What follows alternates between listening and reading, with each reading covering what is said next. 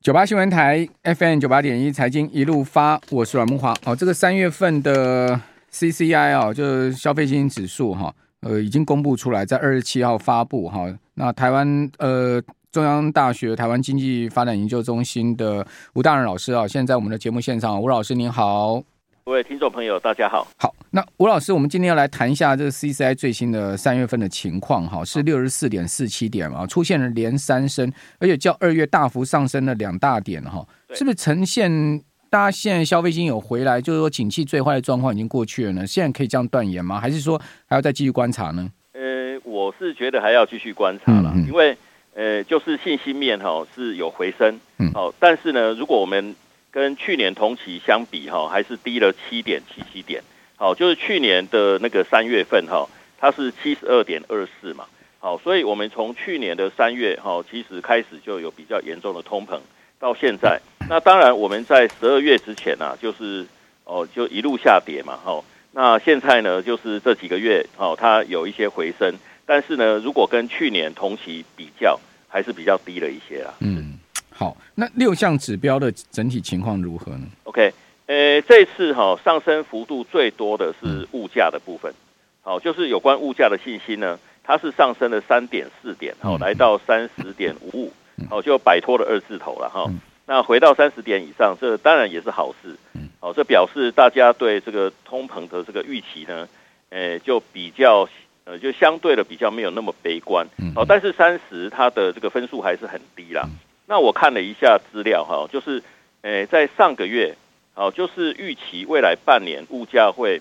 诶、大幅上涨跟小幅上涨的人数哈、嗯诶、或者说它的占比哈、在总人数的占比哈、是超过百分之九十六。嗯，好、那现在呢，就是有降到百分之九十四。好、但是即便降到百分之九十四，还嗯是很高还是嗯还是很多很多人，嗯他们预期未来价格还是会继续涨。嗯是。那嗯那其他的指标哈，呃，跟经济比较相关的哈，就是家庭经济啦、经济景气嗯，还有就业机会这三个指标呢，诶、都算是显著的变动。好、就是它的它的变动率如果超过百百分之二的话，就算是显著的变动。好，那呃，所以现在看起来啦，就是一般的民众哈，对那个呃，就是对景气的看法，哦，就是有点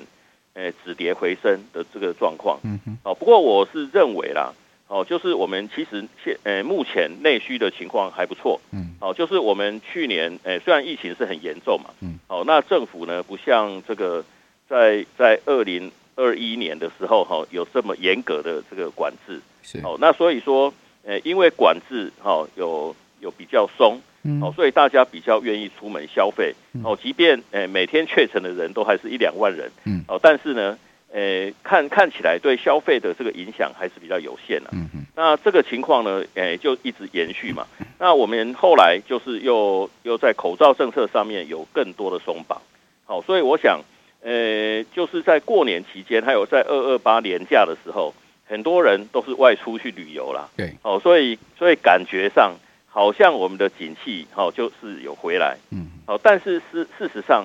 诶、还是有些隐忧嘛。当然，外这个需的隐部忧分还是有隐忧了，哦，对，最主要还是在出口的部出分口嗯。是是，好，那另外一个就是大家也关注房地产的，其中购买耐久财货时期指标是往上升呢，哈，是是，诶、其实上个月升的更多，上个嗯月上升了七点多点。是，哦，如果大家有有在关心哈、这个这个指标的话，哦，就是应该还记得翻上一百。百了，嗯诶、我们我们在对对对，在十二月的时候它是跌破一百的，嗯哦，就是由乐观转成悲观嘛。嗯嗯哦，那一月份它就回来嗯，哦，但是它只是小幅的回升。那二月份呢，它有比较大幅度的回升，那这个月再继续上升。所以呢，在有诶、跟房地产相关的指标啦，就是耐久性财货购买时机，哦，还有那个诶、房地产的购买时机，这两个指标哦，其实现在都是维持在乐观的水准嗯。哦，但是呢，其实政府哈、是在那个诶二零二一年开始哈、就有一些打房啊打炒房的政策啦。是，哦，那这些政策其实还是有些作用哦，再包括央行的升息，哦，它对它对那个购物的需求还是有一定的影响，嗯，哦，所以呢，同样的，如果跟去年比较的话，去年同期来比较，哦，耐久性财货购买时机呢，它跟去年同期比较，它还是少了十三点四点，嗯嗯哦，那房地产的信心这个部分呢，它它也少了十五点四点，好、所以它跟上个月比是上升，但是跟去年的同期比呢，其实还诶目前看起来还是有蛮大的落差。嗯，好，那至少翻上一百，就代表说没有先前大家对房产想的这么悲观了哈。这个房价其实也看起来没有在动摇、再往下大跌的一个状况。美国其实也是这样， 你看美国的租金也掉不下来，然后美国的房价是微跌哈，微跌之后，呃，昨天节目有跟大家讲说呢，这个前成屋的签约销售指数还是还连续好几个月在回升哦，显示后面整个成屋的销售呢会。也会跟着往上走哈，所以看起来美国房价市场也没有也没有下压的一个状况，就价格的部分没有下压。那虽然成交萎缩很厉害哈，好，另外呢，我们看到在国发会公布出来的景气灯号哈，确实呢掉到了只有十分了哈，这个对综合判断分数掉到十分，最低分九分嘛，那是所有指标九项指标里面只有一个股市的部分哦，没有掉到蓝灯哈，其他全部掉到蓝灯了哈是。没错，那呃，另外我们看到它已经是连续应该四个月的蓝灯了，对不对哈是？是所以是说呃，整个景气仍然在低迷的一个状况，这是肯定的了哈。不过今天台经院发布二月的制造业景气灯号，哦，亮出第四颗代表景气衰退的蓝灯哦，但是呢，制造业景气的信号值呢是月增哦，月增零点八五分到二月的十十点四九分，虽然已经临近。这个变灯的临界值哈，但是排除过年因素哈，外出口外销数据仍然显示制造业景气是低迷的哈。不过呢，呃，这个信号值已经接近要变灯了哈。那另外，我们看到国发会的领先指标，哈，它其实已经往上回升了哈对。哦，所以到底我们怎么样去观察领先指标？哈，还有呢，景气灯号，好，以及您刚讲说是不是景气的谷底还要再观察，最主要也是要观察出口外需的部分嘛。是，呃，其实哈，我们的出口那个除了跟美国、欧洲有很密切的关系之外，嗯跟中国的关系也是，呃呃，也是很重要。对好、就是我们的出口呢，四成好、是卖到中国嘛，嗯，好、那中国呢，它其实从疫情好，诶、开始解封以后，就是去年年底好、到现在，其实呢，它当然它的经济情况有一点在复苏嘛，好、而且呢，在去年好、就是呃有很多生产跟消费好、都受到呃清零啊，哦，还有还有风控的这些影响，哦，其实都没有办法顺利进行嘛。哦，那现在呢，其实中国它也在刺激消费啦，嗯，那这个多多少少还是会对我们的出口哦产生一些正面的影响。所以呢，有些厂商他还是有接到一些订单，嗯哼，哦，特别是从中国来的订单嗯。但是呢，其实我们对中国的出口，当然，当然它最大的部分哈、哦、还嗯是零组件啊，哦，就光是电子零组件呢，它的占比就超过一半哦。那那所以说呢，其实我们还是很多产品哦出口到中国组装之后。哦，再再出口到美国或者是欧洲，嗯，哦，美国跟欧洲才它他们才是，诶、最重要的最终消费国了，然、哦后最终产品消费国，嗯，哦，那所以说现在呢，呃，因为升息循环还在继续嘛，嗯，哦， 美国还是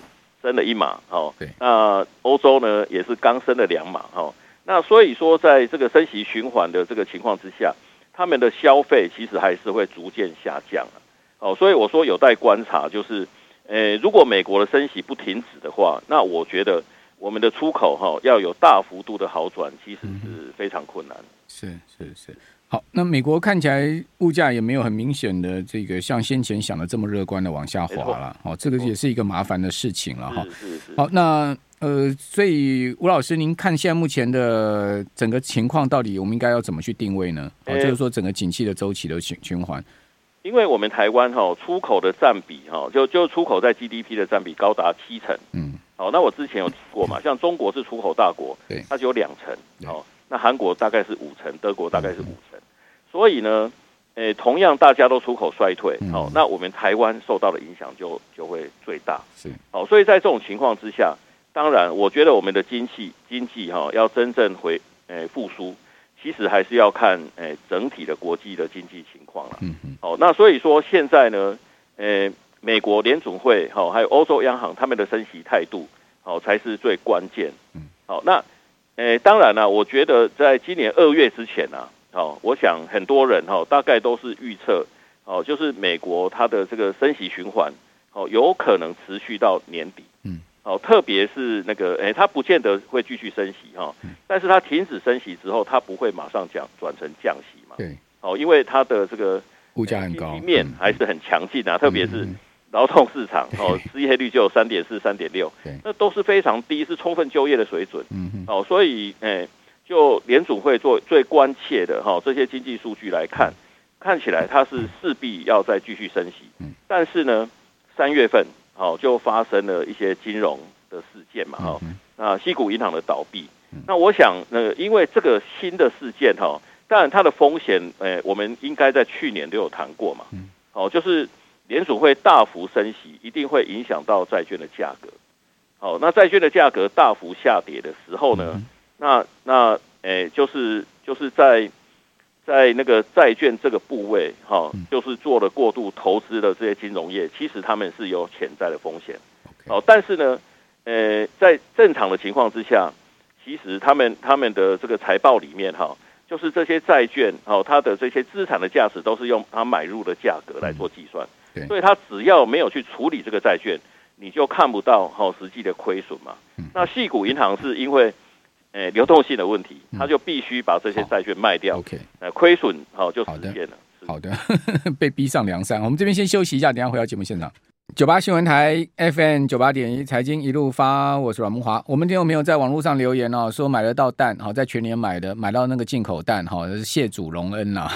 现在买到蛋要谢主隆恩就对了。好，那另外呢，就是美国除了后面有可能哦经济衰退的风险之外，哈、还有呢，今天川普被起诉这件事情哦，也有可能会对美国的经济跟美股带来麻烦哦。哦，这是霸龙分析师哦撰文指出说，呃，现在目前民主跟共和两党就债务上限达成妥协，已经不是容易的事情了。那川普的被起诉哈、会让美国进到新一个爆炸性的，甚至更激烈的对立的时代。哦，这恐怕会对美股跟经济带来麻烦哦。那川普呢，已经被纽约曼哈顿大陪审团给起诉了哈、那最主要的事情，我们刚刚讲过，在二零一六年大选的时候，像那个风暴丹尼斯 哈、这个 Stone Dennis 这个色情片女星哦，这个付了十三万美金的封口费嘛哈、那这件被起诉的事情哦，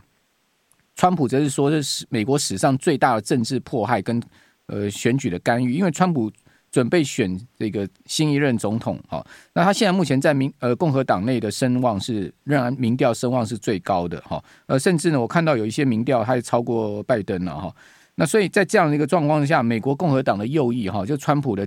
以川普为精神领袖的这些右翼哦，绝对不可能会在呃这个债务上限这件事情哦，让民主党轻易达阵哦。所以呢，在今年夏天会不会爆发啊这个债美国债务违约这件事情啊、也很值得关注了哈、那这件事情也会是美国经济跟股市的风险哈、那这件事情也被呃霸龙呢正式也把它讲下了这个一篇专文了哈。好、那接下来我们继续来请教呃中央大学的吴老师哈、来谈一下，就是说呃。最近什么都在涨，电价也涨，好、那台积电跟中钢都被涨到电价十四趴，好、那这个整个物价在高涨已经是不争的事实了哈、那这样的物价高涨哈、其实感觉起来。呃，会压迫到后面整个内需消费嘛？最近呃，八方云集的股价跌停，就是因为猪肉、鸡肉价格大涨，造成它毛利可能缩减了、就法说会一说出来之后，股价就吃了跌停板了。呃，确实啦，呃，我觉得我们现在国内物价哈、就是还是有上涨的压力啦。好、那农产品的部分呢，其实不管是猪肉还是鸡肉哈、呃，他们现在都有短短缺的现象。那我觉得其实它的源头还是来自于去年的乌俄战争。嗯，哦，因为乌俄战争之后呢，呃，就是我们全球的粮食跟能源价格大涨嘛。哦，那特别是粮食的部分。哦，就是那个呃黄小玉哈、哦，那个涨幅都很大了啊，所以说呢，那个养鸡哈、养猪的这些饲料嗯哦，都有这些农产品。好、那所以说对对这些农户来讲哈、这些这些养猪养鸡的农户，那他们那个呃饲料的成本哦，其实一直在涨嗯哦，但是呢价格哈、呃看起来就是农委会还是有一些管控了、好、那所以说我相信哈、哎，当然这个这个。这个呃还要看实际的一些资料，这是只是我的推测哈。嗯那我是认为说，在成本哈、不断大幅上升的情况之下，那如果政府管制价格，嗯，哦，那那对对这些厂商来讲，他就无利可图嘛，对，所以他有可能就退出市场，嗯，不就是生有产低了，扬的现象。嗯要哼，不然，其实我们几乎每年都有禽流感啊，嗯，对不对？啊，所以所以现在也不应该那个供给哈、哦、缺的那这么多，嗯所以我是认为哈、其实它的源头有可能是来自于哦，就是去年的那个，诶，就是各种饲料的价格大涨，嗯哦，所产生的后果。那当然这，这些问题呢，诶，其实农委会还是应该要掌握了。嗯，哦，是，那个鸡肉价钱真的很贵哦哈，因为我几乎两三个礼一两个礼拜我会上一次传统市场哈，我都跟一个固定的呃卖鸡肉的呃买那个摊位买鸡肉哈，我每次都问老板说这哎最近一斤鸡肉价格多少哈，呃有色鸡啊哈土鸡。防土鸡啊，哈，包括白肉鸡的价格都不一样嘛。我就问老板说，现在目前鸡肉价格多少？他说没有这么贵过了。他说鸡肉价格都没有掉下来，然后一直在涨。他说呢是，从来他卖鸡卖这么久，鸡肉价格没有现在这么贵过。对，那你想看嘛？传统市场的这个呃鸡贩，他们的鸡肉价格拉上去，它会轻易下降吗？除非说它的这个供货来源价格很明显的往下压，它才有可能会降价嘛对。不然的话，大家应该也都是呃这个不涨就已经算很客气了。那如果它的供货来源把价格往下压的话，好，就是说呃稍微便宜卖的话，它可能也一段时间不会降价、啊。对，对不对？因为别摊位没降，我干嘛要降？是，所以民生物资本来这种必需消费品就有它的价格僵固性吧？对，对。所所以确实有很多有有很多商品的价格涨上去，它就很难调下来。早餐也是如此啊。对那呃，就是像阮大哥提到的那个呃鸡的问题，我我到早餐店嗯哦去买一个汉堡，然后呢，老板他还问我说你要不要加蛋？啊，那我我我还问他说你为什么要问这个问题？本来就有加嘛。对，他说哈、哦，现在加蛋要多二十块，那你要不要考虑一下？哦，一颗蛋多加一颗蛋二十块，对，哦，就是就是本他如果卖就没有加蛋的汉堡，哦哦，就八 十块，加一个蛋呢就变一百块。哇，一个汉堡要一百块哦，所哦，所以呢，他他是说现现在现在加一个蛋就是要多二十块，嗯所以他他因为呃他可能碰到有些客户就跟他有争执嘛，所以他就事先先先要问讲一下，对嗯，这个要先言明在前呐、好，不然大家会觉得说那怎么那么贵？好，所以我都到那个某某店去吃双蛋堡嘛， 一次给他吃两个蛋啊，吃个给他吃给他吃个过瘾就对了。好，嗯，没有啦，我因应这波这个物价上涨，我个人的做法就是现在只吃一餐。好，我真的现在一一天只吃一餐，我早餐跟早餐跟中餐都不吃了哈，我就只吃晚餐哈。跟 然后不是说完全都没有吃东西，就是吃一些这个轻食啦，哈，喝一些咖啡啊，这个水啊，这个就是代替一个这个饥饿的感觉解一解了哈。大家不要学我哈，叔叔是有练过的。 好，那电价涨会造成什么样的影响呢？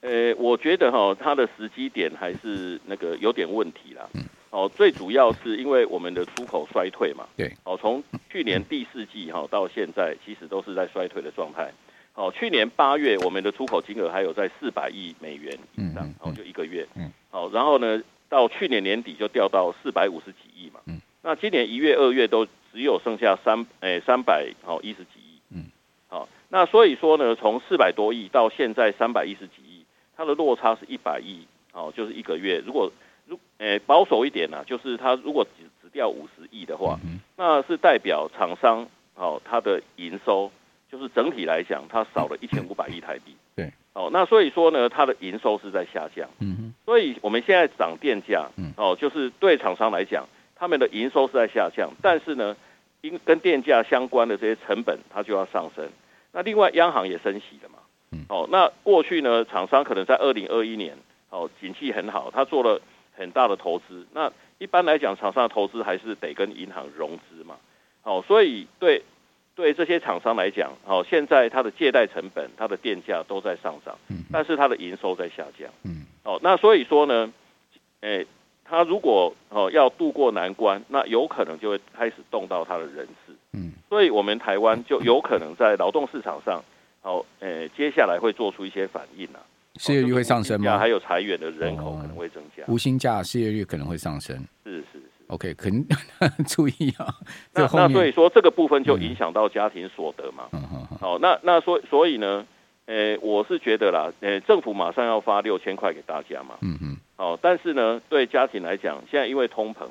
哦，就是，呃，我们的支出其实是在增加。对。然后有贷款的家嗯庭，哦，如果有贷款的话，呃，其实房贷户就两百万户。对那有贷款的家庭呢，现在利息的支出要增加。嗯哼，哦，所以政府给我们六千块，那是一次性的。对。但是呢，这些不管是电价还是还是那个贷款哦，要还款嗯哦哼，都是每个月它在增加。是哦，所以也有人讲说，六千块或许它只能让它这个呃就是补贴两次哦房贷的支出啦。嗯哼哼，哦，那所以说，诶，政府原来寄望我们今年的消费如果有成长，可以嗯可以去抵消出口衰退对经济的影响。嗯哼，哦，但是呢，现在六千块可能就会被电价的上涨，还有央行的升息，就把它抵消嗯掉。讲真的啦，会去讨论这些问题哈，就代表我们就是一般老百姓 了，对不对，吴老师？是是，就是说一般老百姓才会对房贷啦、物价上涨啦这些有感的哈。你说那些对顶级有钱人，他们才不才不那才不当然 care 当这个然东西嘞。对对对，他他们他们都在讨论说一个 LV 包包现在是多少钱，然 后那个爱马仕是多少钱， 对不对？我的那迈拉伦是怎样，我的那个法拉利是怎么样？他们那个蛋价涨或者说什么房价、房贷什么涨，他对对有钱人是无感啊、哦。所以说是这个其实就是社会现况了，没错，对不对？我们贫富差距还是在一直在扩大。对呀、所以所以讲实在的哈、我们应该要让平民执政啊、他才能真正感受平民的心态。不过看起来也不容易了。 对啊，因为有钱就有势嘛， 有有钱就有权嘛，不是这样吗？好，这个 complain 一下哈，大家不要把我话当真了、好，非常谢谢吴大任老师。